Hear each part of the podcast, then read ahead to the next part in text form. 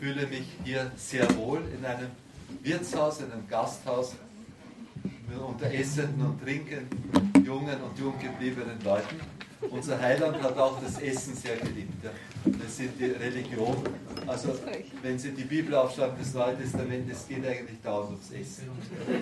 Also, wenn man das anschaut, das erste Zeichen, dass Jesus in Kana in Galiläa wirkt nicht, also er verwandelt Wasser nicht in Bier, sondern in Wein. Und dann findet man ihn dauernd bei Zöllnern und Sündern essen.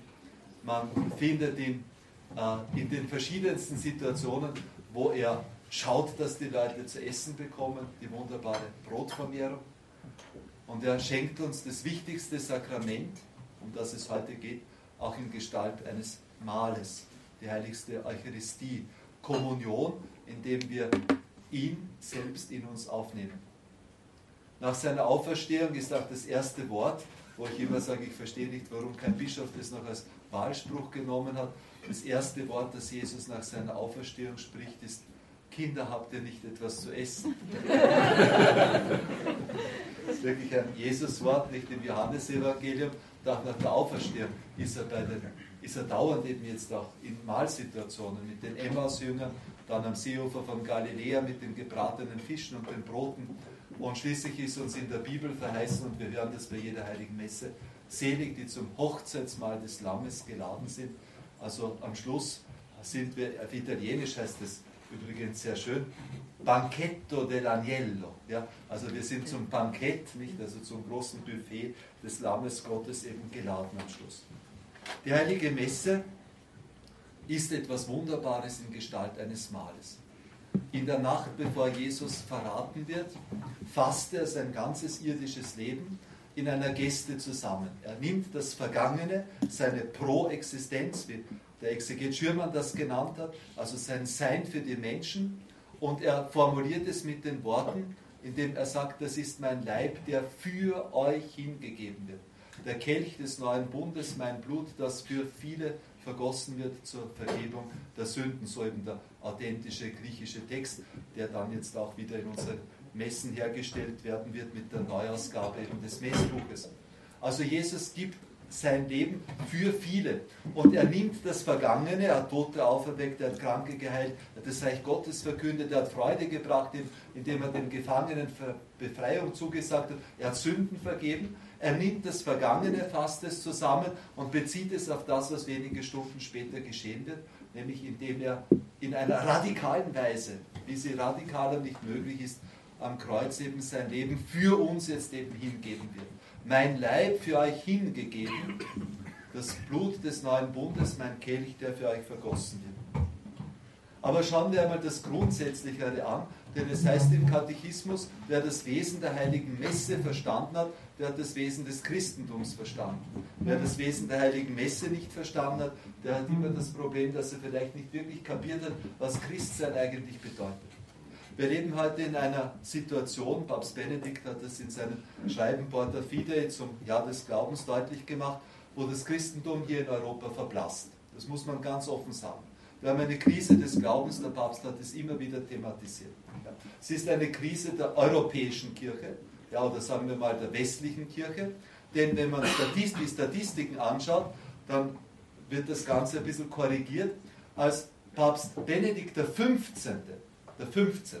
Ja, also während des Ersten Weltkrieges Papst war, hat er eine Kirche geleitet mit 266 Millionen Katholiken. Von diesen 266 Millionen Katholiken lebten damals 200 in Europa und Nordamerika. Als Papst Benedikt XVI. 2005 Papst geworden ist, hat er eine Kirche übernommen mit 1,2 Milliarden Katholiken von diesen leben aber nur mehr 350 Millionen in Europa und Nordamerika. Nur mehr 350 Millionen. Die anderen 900 Millionen sind über den ganzen Globus verteilt, vor allem also Südamerika und Afrika und Asien. Das ist etwas, das ist ganz real und ganz konkret. Wenn Sie sich heute die theologischen Fakultäten anschauen, gehen Sie nach Innsbruck, wie viele Afrikaner sind dort, wie wenige Europäer. unser Orden zum Beispiel, wir sind ein europäischer Orden, an meiner Hochschule studieren zehn vietnamesische Zisterzienser, weil die Äbte dauernd kommen, bitte nehmt uns Leute. Die Hälfte der Zisterzienser, also dieser schlankmachend gekleideten Panda-Bären, äh, ja, also die Hälfte der Zisterzienser weltweit lebt heute in Vietnam. Die gründen dort jedes Jahr ein neues Kloster. Ja? Also da verschiebt sich Gigantisches, aber wir haben hier eine Krise des Glaubens und wir haben eine Krise des Glaubensverstehens, dass wir nicht wirklich mehr begreifen, was wir eigentlich glauben. Ja? Und es heißt im Buch Jesaja, das zitiere ich jetzt permanent, glaubt ihr nicht, so bleibt ihr nicht. Ja? Glaubt ihr nicht, so bleibt ihr nicht. Der liebe Gott hat kein Interesse an einer Kirche, die bloß eine Hülle ist für irgendwelche Aktivitäten und irgendein Blabla, die eine soziologische Struktur ist, aber ohne Inhalt. Ja. Die Kirche hat Christus deshalb in die Welt geschickt, damit er durch diese Kirche fortlebt. Ja. Und das Leben, ja, das Christus bringt, ist ein Leben, das wir im Glauben erfassen. Ja. Der Gerechte lebt aus dem Glauben, heißt es im Römerbrief. Also, was glauben wir? Wir glauben zunächst einmal, dass das Christentum etwas Besonderes ist. Wir haben diese Situation, Christentum ist schwach geworden, nicht? Und wir haben derzeit ganz massive Suchbewegungen, religiöse Suchbewegungen weil der Glaube so schwach geworden ist, nicht mehr prägend, nicht mehr herzensprägend, ist vielleicht noch eine kulturelle Hülle, die Leute suchen. Ja. Positiv zum Beispiel innerkirchlich, innerchristlich nicht das Wallfahren. Ja. Aber ich habe vor kurzem eben dieses Buch von Paulo Coelho gelesen über den Jakobsweg Das ist ein esoterisches Büchel, wo der auf dem Jakobsweg unterwegs ist, mit Hexen, mit Magiern, mit Feen und so weiter und so fort. Dann habe ich erst verstanden, weil ich war auch auf dem Jakobsweg, warum dort in den Pilgerherbergen so viele gesessen sind, im Lotussitz und Ohm, Ohm gerufen haben. Und warum es in Santiago de Compostela mehr Zauberhüte und Zauberstäbe auf den Standeln zu kaufen gegeben hat als Rosenkränze. Ja? Verstehen Sie? Wir haben diese Suchbewegungen halt. Aber immerhin ist positiv, dass die Leute mal wallfahrten. Ja? Manche gehen auf den Jakobsweg natürlich aus tief religiösen, äh, christlichen Motiven, aber es sind eben auch Sucher. Wir haben das ganz stark in der Esoterik. Ja? Die Esoterik hat ihren Boom noch nicht eingebremst. Wenn man sich die Marktzahlen anschaut, also der esoterische Markt boomt. Wir haben das in der großen Sympathie, die man gegenüber von Religionen hat, nicht? Also die sehr nett und psychologisch auch sehr beruhigend sind. Nicht die Meditatives bringen aus Asien, nicht und so. Wie viele Künstler und wie viele äh, Stars nicht, also sind da äh, Buddhismus-Sympathisanten. So wunderbar psychologisch beruhigend, nicht, also sich in ein Erlöschen innerer Zustände, ein Durchschauen des Weltscheins jetzt eben hinein zu meditieren. Diese Suchbewegungen sind typisch für den Menschen, denn der Mensch erfährt sich ja als endliches Wesen. Ich bin klein und begrenzt. Ich lebe eben nur. Also mittlerweile haben die Frauen, glaube ich, eine Lebenserwartung von 86 Jahren erreicht. Wir Männer sind ja immer benachteiligt und hinken, glaube ich, sechs oder sieben Jahre nach. Also wir sterben schon früher. Ja, Entschuldigung. ja, äh, Jesus wollte eben auf den tiefsten Punkt des Menschseins gehen, deshalb ist er ja Mann geworden, wie wir wissen.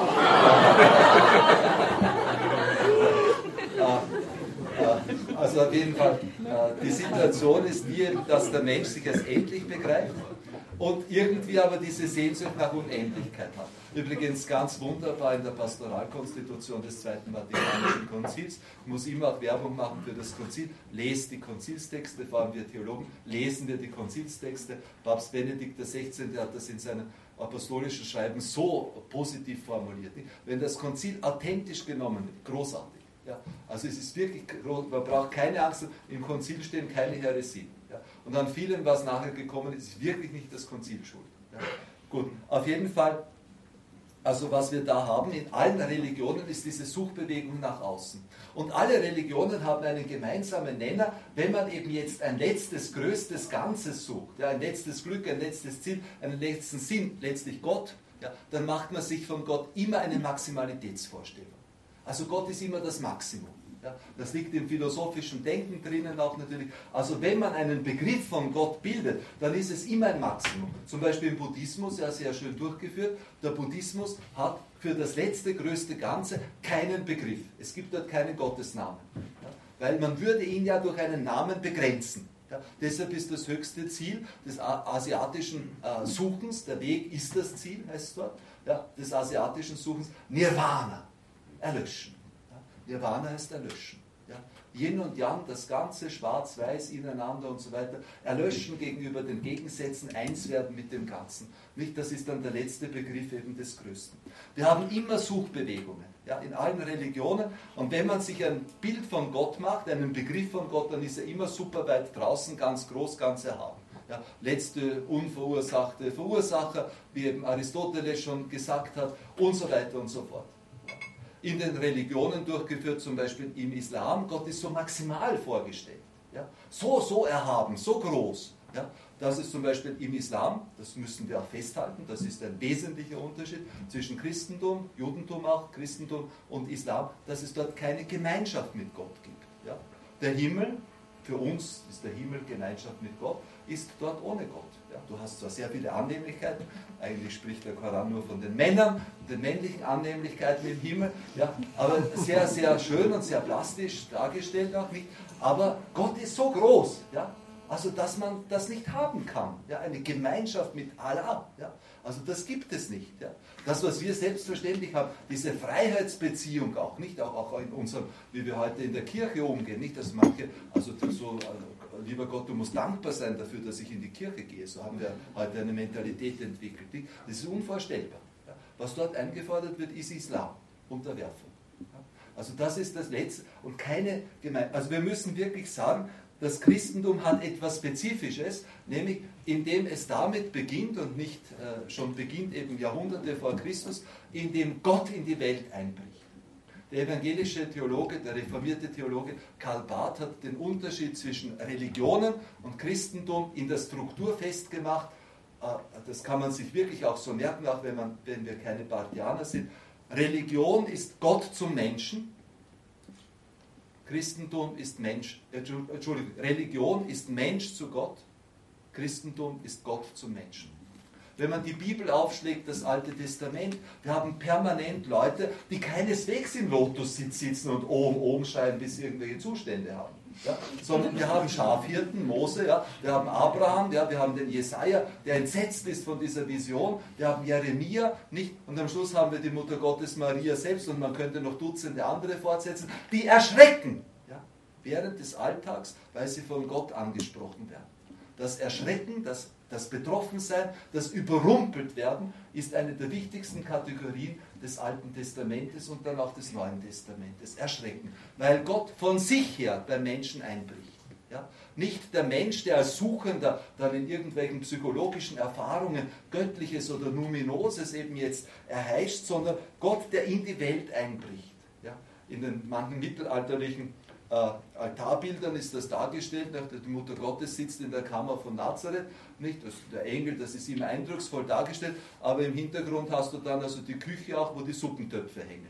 Nicht? Also in die Lebenswelt, nicht? also bricht eben Gott ein. Und das Erschrecken Mariens ist genau dieses Erschrecken vor dem Einbruch Gottes. Gott kommt in die Welt und im Alten Testament, das unaufgebbar zu uns gehört, ist es ein Gott, der durch sein Wort zu uns kommt. Gott spricht sein Wort in die Welt und er spricht sein Wort durch Menschen. Menschen, die als Medien eben jetzt erwählt werden von Gott, einige anonym. Wir haben viele Schriften im Alten Testament, wo wir den Autor nicht wissen. Wir haben aber auch viele Worte, wo uns die Leute sehr bekannt sind. Etwa ein Jeremia, ein Jesaja, wo wir auch die Biografien gleichsam kennen. Ein Amos, ein Maulbeerfeigenzüchter und so weiter. Die kennen wir alle. Gott, der also durch sein Wort zu uns Menschen spricht. Dieses Wort, so sagen die Kirchenväter, verdichtet sich, indem Gott dann an einem Punkt der Offenbarungsgeschichte nicht mehr durch Menschen sein Wort spricht, sondern dass er selbst als Mensch zum Wort wird, das Gott zu uns Menschen spricht. Und dieses Wort, das als Mensch zu uns gekommen ist, nennen wir Jesus Christus genial ausgedrückt im Prolog des Johannesevangeliums. Im Anfang war das Wort, der Logos, ein Bezug auf Genesis, wo es heißt, Gott sprach, es werde Licht. Am Anfang war dieses Wort, es war bei Gott, es war selbst Gott. Ja, und dann heißt es in Vers 14, und dieses Wort, dieser Logos, dieser letzte Weltsinn auch, ist Fleisch geworden. Sarxe geneto. Logos sarxe geneto. Verbum caro factum est. Das Wort ist Fleisch geworden. Das ist etwas völlig Einzigartiges. Es gibt keine Religion, die Ähnliches von sich behauptet. Das ist der Wahnsinn und die Torheit des Christentums, dass der unendliche Gott, ja, der unfassliche Gott, in der Gestalt eines endlichen Menschen, eines fassbaren Kindes kommt. Unser Ordensvater, der heilige Bernhard, fürchte, dass Sie alle schon mal einen Vortrag von mir gehört haben und deshalb diesen Witz kennen, den ich jetzt unbedingt auch bringen muss. Der heilige Bernhard, nachdem wir nicht benannt sind, ja, weil normalerweise werden ja die Orden nach den großen Heiligen benannt, Benedikt, Benediktiner, Franziskus, Franziskaner, Dominikus, Dominikaner, Bernhard, Bernhardiner. Nein, ja, deshalb heißen wir nach dem ersten Kloster Zisterzienser, Zisterzium, Zisterzienser. Der heilige Bernhard sagt nicht, also Gott verkürzt sich auf Krippenlängen fünf Wochen haben wir das wieder nicht. Also unser Symbol ist nicht der feiste Hampelmann namens äh, Santa Claus, Weihnachtsmann, sondern das, was wir zu Weihnachten feiern, ist das Christkind. Das kommt auch nicht als mythologisches äh, Christbaumaufputzmärchen eben jetzt, sondern das Christkind gibt es wirklich, ja, deshalb feiern wir Weihnachten. Ich kann mich noch mit Schrecken erinnern, also wie ein österreichischer Bischof, schon gestorben, im Fernsehen gefragt worden ist, nicht und auf was freuen Sie sich zu Weihnachten am meisten? Und der Mann hat einfach gesagt, auf das Christkind. Und dann war großes Gelächter, nicht österreichweit, was wir für Bischöfe haben. Auf was soll man sich sonst freuen? Also auf was soll man sich zu Weihnachten sonst freuen, wenn nicht auf das Christkind? Ja, aber natürlich nicht auf das kleine putzige Engel. Also der unendliche Gott wird endlich, der unfassliche Gott wird fassbar, der ewige Gott kommt in unsere Zeit. Und wir rechnen die Zeit sogar nach Christi Geburt. Ja, das ist unsere Zeitrechnung. Weil das ist der Pflock, den Gott eben eingeschlagen hat in die ganze Weltgeschichte, in die Menschheitsgeschichte, dass Gott selbst Mensch geworden ist. Wenn ich nach Westen fahre am Abend, was öfters der Fall ist, Vater Thomas hat gesagt, er fährt 40.000 Kilometer im Jahr. Ich fahre auch so ungefähr so viel. Und ja, mit dem Flugzeug möchte ich gar nicht wissen, wie viel. Aber am Abend nach Westen fahren nicht und dann hast du manchmal diese Erfahrung, dass die Sonne gerade untergeht. Nicht? Dann kannst du diese Scheibe auch sehen. Ja? Ich beginne meine, bin jetzt Firmenspender in der Erzdiözese, beginne meine Firmenpredigten meistens damit, dass ich das, das eben erzähle. Du siehst eine Scheibe. Wahnsinn! Du siehst eine Scheibe. Ja? Die Sonne ist 152 Millionen Kilometer entfernt. Die Sonne ist so gigantisch, ja, dass unser kleiner Planet, der dritte von acht, dass der eine Million Mal da hineinpassen würde. 147 bis 152 Kilometer beträgt der Abstand. Und du siehst eine Scheibe. Ja? Also so gigantisch ist das Ganze. Und wenn du dann auf Google gehst ja, und du schaust dir an Sonne und so weiter und vergleichst das mit verschiedenen anderen Sonnen, es gibt Sonnen, die sind noch eine Million Mal größer als unsere Sonne. Wir sitzen auf einem ganz kleinen blauen Planeten, 40.000 Kilometer Erdumfang. Genauso viel fahre ich im Jahr ungefähr. Ja. Ein ganz kleiner blauer Planet, nicht? Also, was ist diese, Entschuldigung jetzt, also der gute, wie heißt der Mann schon wieder, der jetzt runtergehüpft ist, der Baumgarten oder so? Felix. Felix, Felix, ja, okay. Ja, also ich habe es nicht so mitbekommen, ja. Äh, äh, ja. Also, mit, der hat was mit Red Bull oder was zu tun, glaube ich. Also auf jeden Fall, ich nehme 39 Kilometer, lächerlich! Ja. 39 Kilometer, was ist denn das? Ja. Und dann ist schon unsere Atmosphäre aus. Ja. Eine winzige Gashülle ein labiles System durch die, durch die Eklipse, durch die Neigung und so weiter. Nicht, also ist das Ganze durch den Doppel, dass, dass der Mond herum ist das Ganze stabilisiert, dass wir also ungefähr eine gleichmäßige Temperatur haben. Wenn die, Sonne, wenn die Erde normal auf die Sonne stehen würde, hätte es am Äquator plus 200 Grad und an den Polen minus 200 Grad. Ja? Die Jahreszeiten, nicht, also die uns diese Erdachsenneigung jetzt eben bringt. Und dann sind wir auf diesem Planeten, dann ist da unser Stern namens Sonne, der ist einer von 70 Milliarden Sternen in unserer Galaxie namens Milky Way, Milchstraße. Und das ist eine Galaxie, wie wir erst seit wenigen Jahrzehnten ja wissen. Ja, wir wissen das alles noch nicht so lange. Also vor 350 Jahren haben die noch gestritten, ob die Erde im Mittelpunkt steht. Heute ist es lächerlich zu sagen, dass die Sonne im Mittelpunkt steht. Die ist irgendwo am Rande da von dieser Spiralachse unserer Galaxie, der Milchstraße. Und dann noch Milliarden, ich glaube 100 Milliarden Galaxien schätzt man noch in dem Ganzen. Und wir glauben, jetzt kommt die christliche Kurzbe, wir glauben eben, dass der unendliche Gott, ja, der durch sein Wort alles geschaffen hat, auf diesem kleinen blauen Planeten anwesend geworden ist. Ich glaube daran. Das ist Menschwerdung. Das ist Deshalb, weil er uns liebt, dass er seiner Ewigkeit in die Zeit gekommen ist, dass an einem Punkt der Menschheitsgeschichte und auch an einem geografischen Punkt dieser Erde zu uns gekommen ist. Jesus Christus in Bethlehem geboren, in Jerusalem gestorben.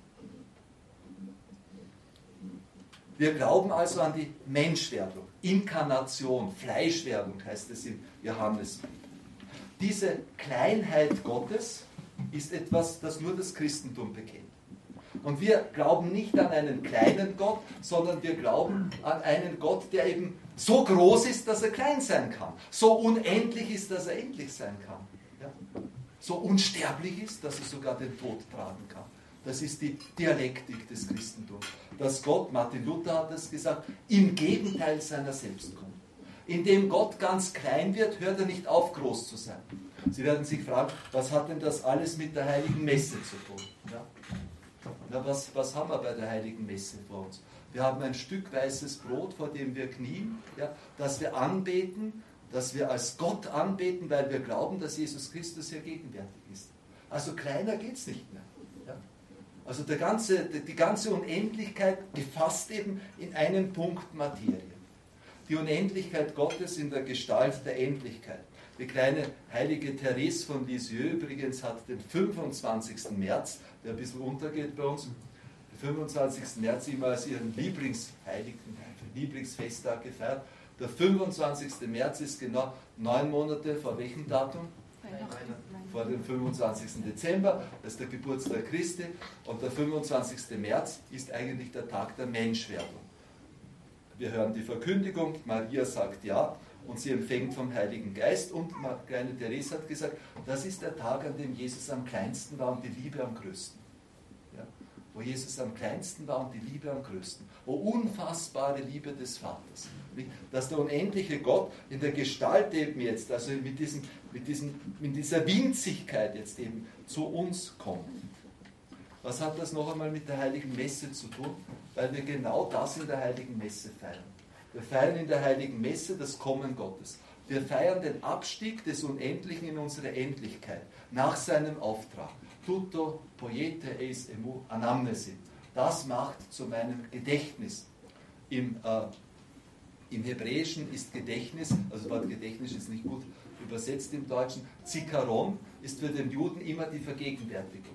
Das Memorieren, das eine Sache selbst jetzt eben vergegenwärtigt. Tut dies, damit ich eben bei euch gegenwärtig sein kann. Bei der Heiligen Messe geschieht das, so wie auch die Heilsgeschichte, nicht erster Teil, Gott kommt durch sein Wort, also das Wort, das Gott gibt, durch andere medial vermittelt, dann kommt das Wort eben jetzt in Menschengestalt als Jesus Christus. So hat die Heilige Messe auch diese Doppelgestalt, Wortgottesdienst und Eucharistiefeier. Im ersten Teil, Papst Johannes Paul II. hat vom ersten Tisch gesprochen, den Gott uns da deckt, im ersten Teil kommt Gott durch sein Wort. Auch das gehört dazu. Also wir, die, die, die, liturgische Ordnung, es wäre nicht möglich, dass der Priester sagt, okay, ich habe heute keine Zeit, ich lasse den Wortgottesdienst weg, ja, zack, Kelch, Wein, Wasser her und wir zwingen jetzt Jesus auf den Altar. Ja. Also das würde nicht gehen. Ja. Also der Wortgottesdienst gehört unverzichtbar eben jetzt auch zur Heiligen Messe dazu. Also immer diese Doppelgestalt. Gott kommt durch sein Wort. Ja? Und diese mediale Vermittlung erfordert von uns zuerst einmal die Rezeptivität durch das Zuhören, durch das Nachdenken und das innere Aufnehmen. Das Wort, das dir gesagt wird. Nicht? Durch die Lesungen, durch die Predigt, dann auch durch die Auslegung des Priesters. Ja?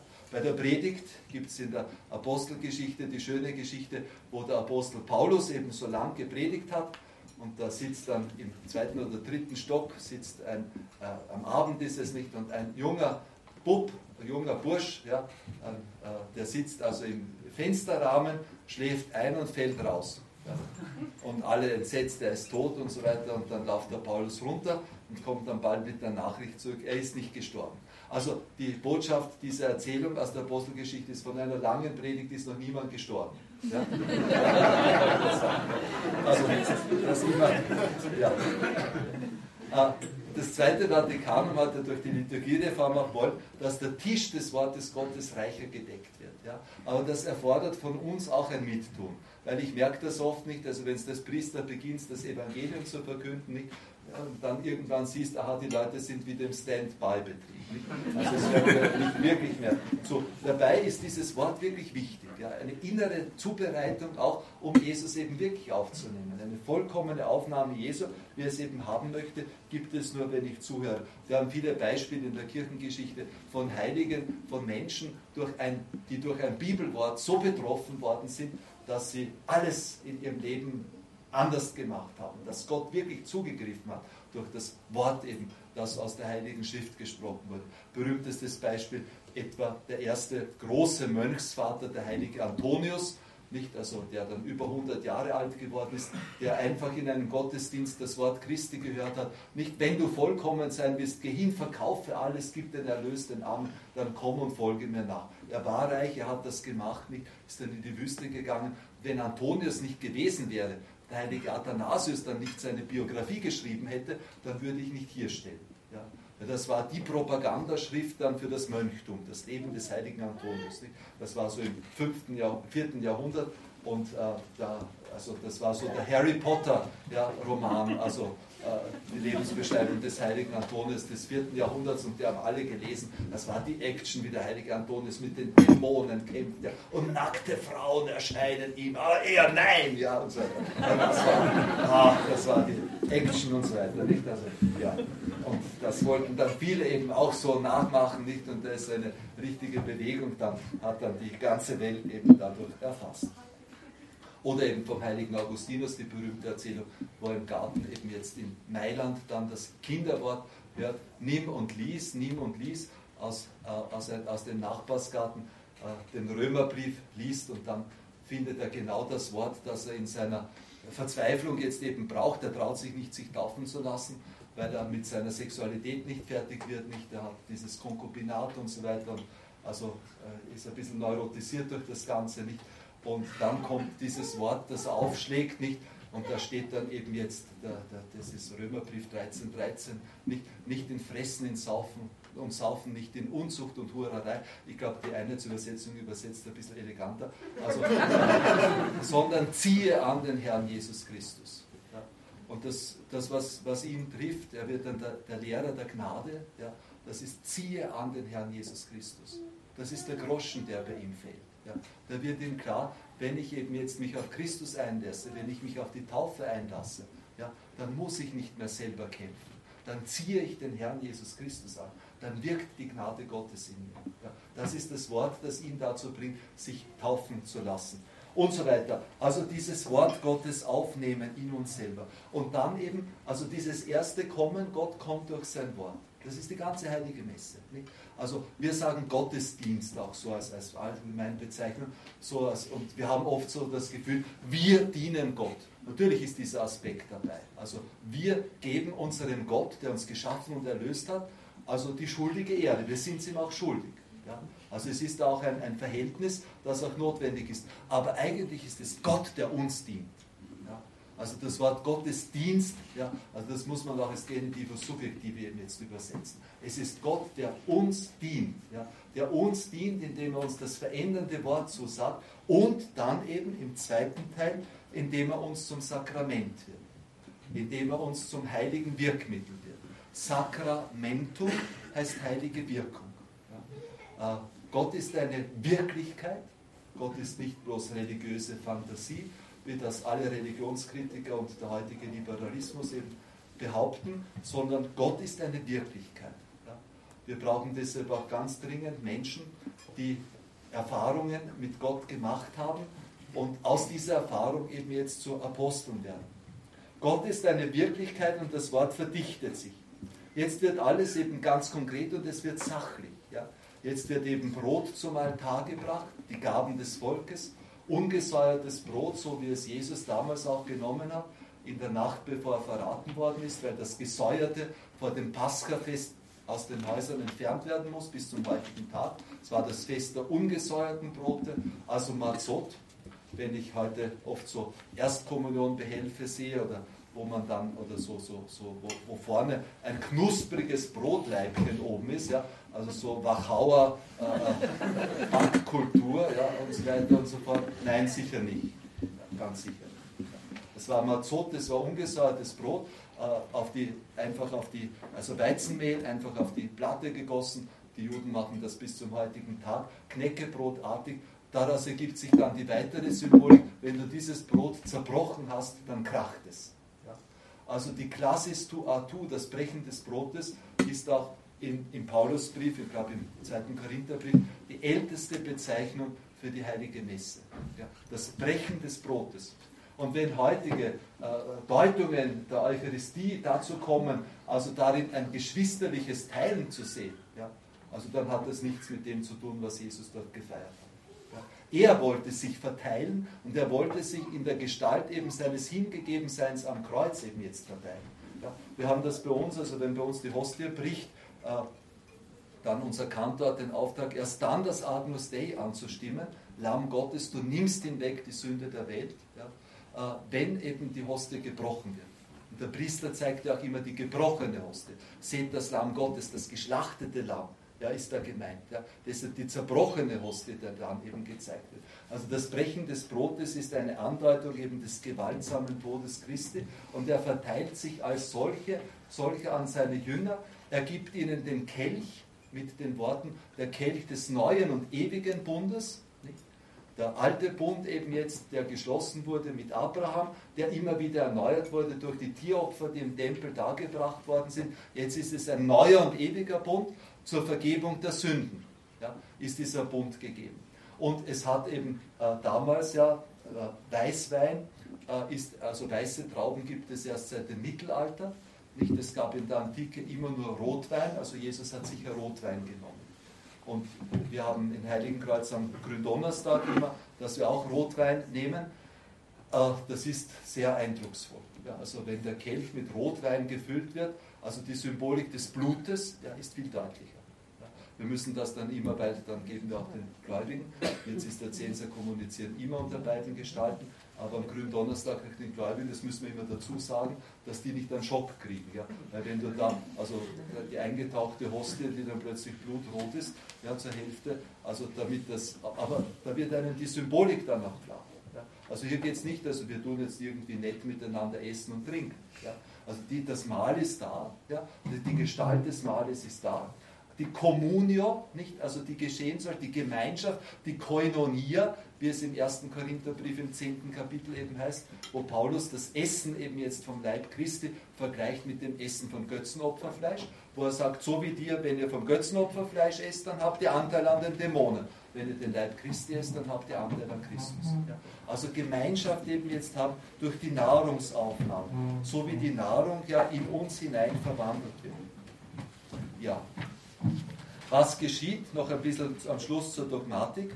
Ja, äh, was geschieht, ist, dass hier etwas Irdisches, etwas Materielles zum Transportmittel für das Kommen Gottes wird. Ja, ein bisschen Brot, ein bisschen Wein. Ja, und diese Dialektik auch, es sind Gaben, die Gott der Schöpfer uns gegeben hat. Er gibt uns so viel. Ja. Und wir bringen dann ein bisschen Brot und ein bisschen Wein zum Altar. Und auch nicht, dass wir es weg, wir bekommen es dann wieder zurück. Ein wunderbarer Tausch geschieht eben. Was hier geschieht, dogmatisch gesehen, nennen wir Transsubstantiation.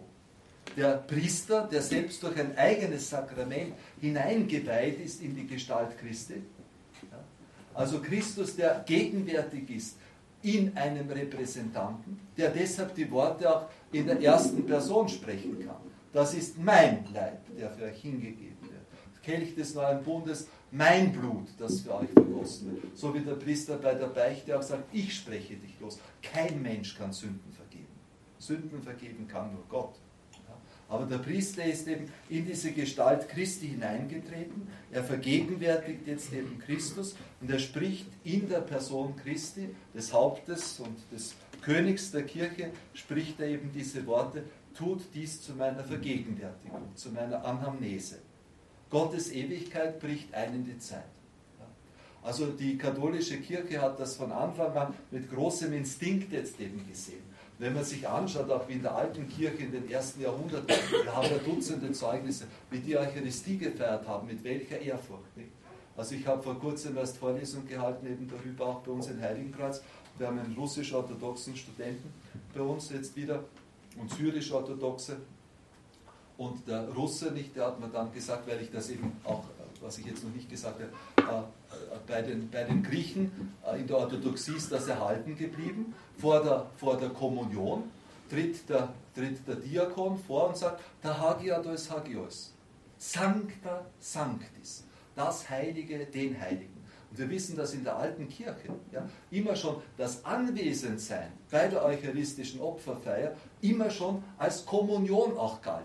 Unabhängig davon, ob du dann nachher eben den Herrenleib kommuniziert hast oder nicht. Das heißt, Ungetaufte und Sünder durften nicht dabei bleiben. Ja, also die wurden nach dem Wortgottesdienst rausgeschickt. Ich habe das selber in Kalifornien erlebt. Äh, wo ich in einer, wo, wo 30 Katechumenen teilgenommen haben, eine coole Messe, ein irischer Priester und so weiter, nicht? Und ich wusste dann gar nicht, was geschieht, tolle Predigt und so weiter. Und dann nachher kamen also so 30 Leute vor, nicht? Die haben sich dann hingekniet, er hat die gesehen, dann sind die alle rausgegangen. Ich habe dann nachher gefragt, na was war denn das? Ja, das sind die, die noch nicht getauft sind. Also die alte Kirche hat das ganz, ganz streng genommen. Teilnahme eben jetzt, Koinonia, Gemeinschaft, schon als dabei sein. Ja? Also man muss das sagen, wenn der heilige Athanasius eine Papstmesse heute sehen würde, ja, wo Kreti und Preti ja, dabei ist, ja, das würden die nicht so akzeptieren können. Also da hat sich enorm viel liberalisiert, wenn man das jetzt einmal in diese Richtung jetzt eben sagen kann. Aber wir müssen aufpassen, eben, es ist eben der Herr selbst, der kommt. Wir sprechen hier von Transubstantiation, ein Begriff, der erst im 13. Jahrhundert notwendig war, weil es damals, da hatten wir ein Problem in der Kirche und das Problem waren eben diese nordischen Völker, die da eingetreten sind in das Christentum, vor allem die Germanen. Ja. Und äh, die ganzen Südländer waren alle platonisch geprägt, also die kamen alle von Plato her, Augustinus und so weiter.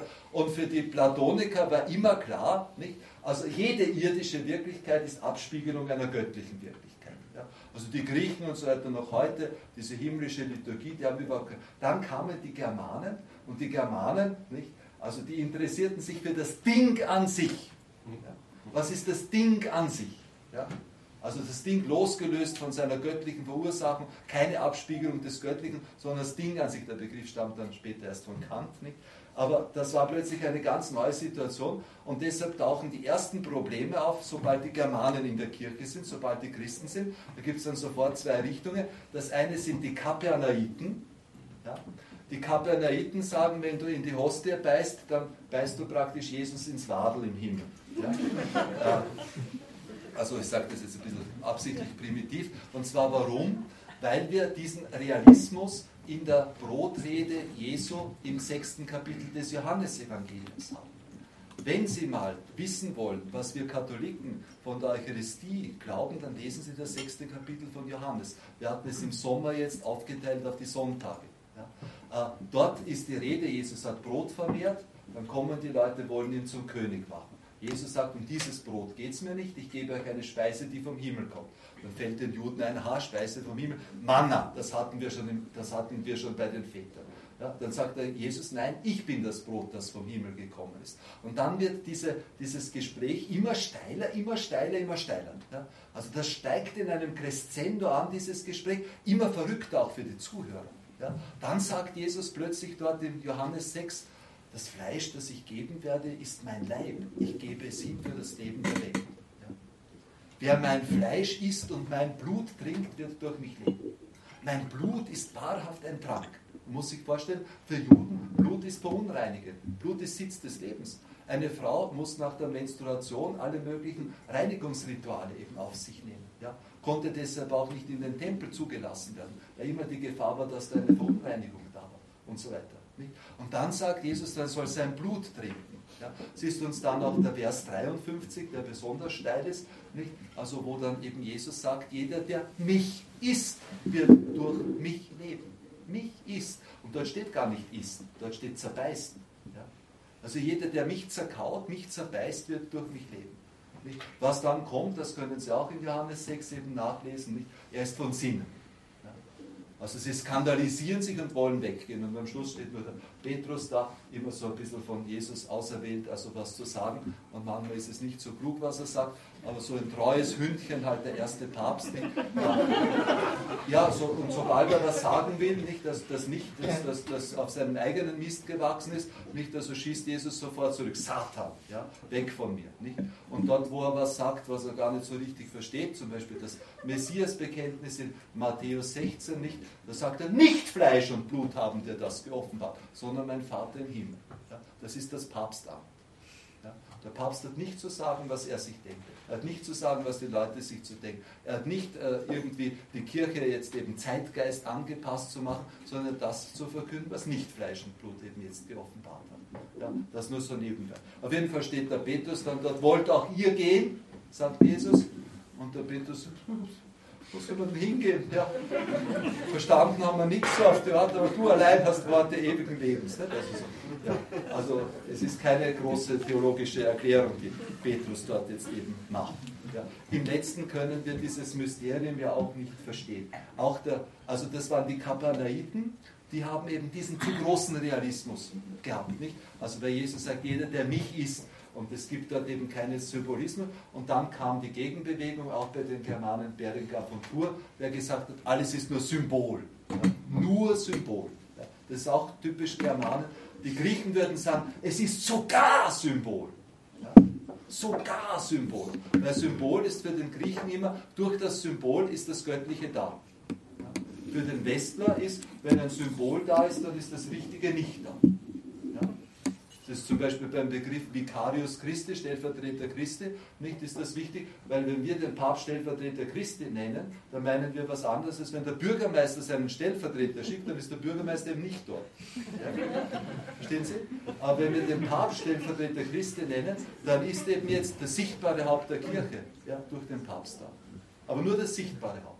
Ja, also wenn ein Journalist sagt, der Papst ist das Haupt der Kirche, manche kirchliche Journalisten, dann gehört er eigentlich auf den Index gesetzt. Das ist falsch, das ist der Papst nicht. Das Haupt der Kirche ist Christus.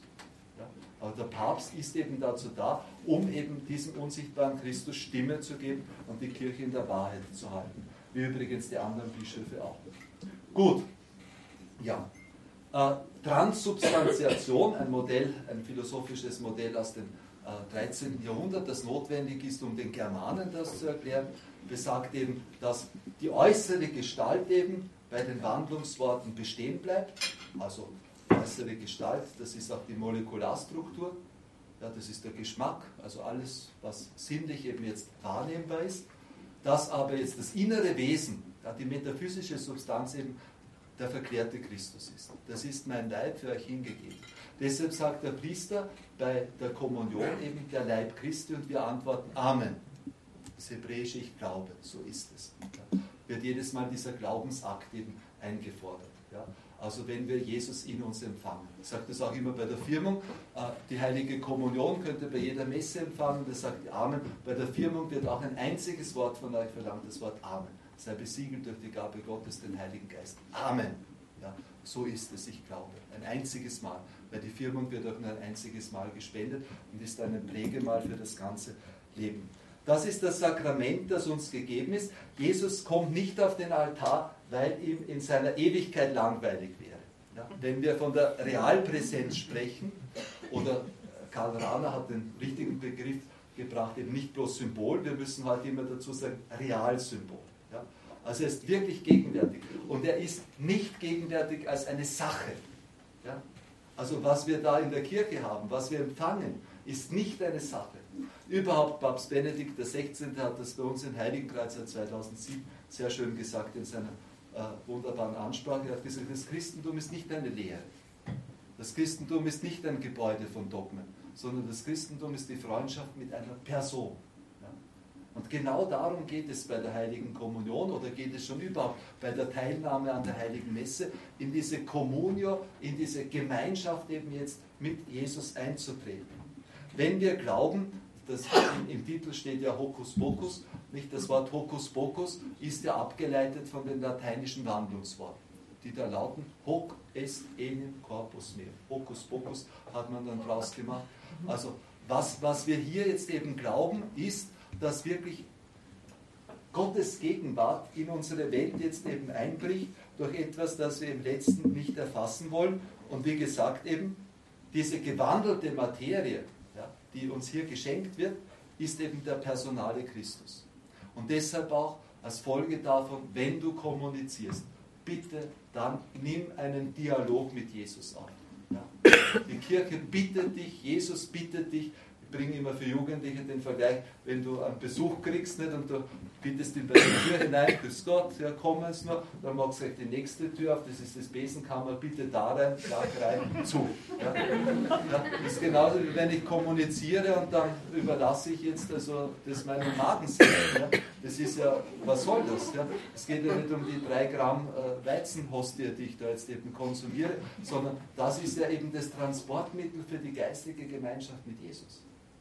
Und die sollte nie inniger sein, eben als nach der Kommunion. Und damit wir das können wieder, brauchen wir auch außerhalb der Heiligen Messe eben diese Verbindung mit Jesus, deshalb die eucharistische Anbetung. Jesus ist immer gegenwärtig in unseren Tabernakeln, wenn sie mal herumkommen auch, nicht? Also ich hatte ein Erlebnis gehabt, das war ganz interessant. Ich war in Florida eben da und da waren wir in Orlando dann und haben dort gesucht, eben haben die Kirchen dort in diesem Stadtzentrum angeschaut und Amerika, da ist eine Kirche neben der anderen. Ja?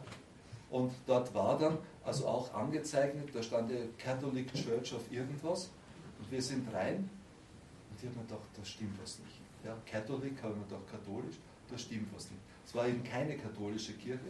Ja, und was hat nicht gestimmt? Jesus war nicht da. Ja, also diese, diese Präsenz eben jetzt, diese Realpräsenz, ja, also dieses Umfangenwerden, dieses Jesus weht einem den Heiligen Geist entgegen, so wie er es am Ostermorgen gemacht. Also wenn der verklärte Christus gegenwärtig ist, wir wissen, was der getan hat. Der verklärte Christus, das Erste, was er tut, er tritt am Ostermorgen in die Mitte seiner Jünger und was tut er? Er hauchte sie an, empfangt den Heiligen Geist. Ja?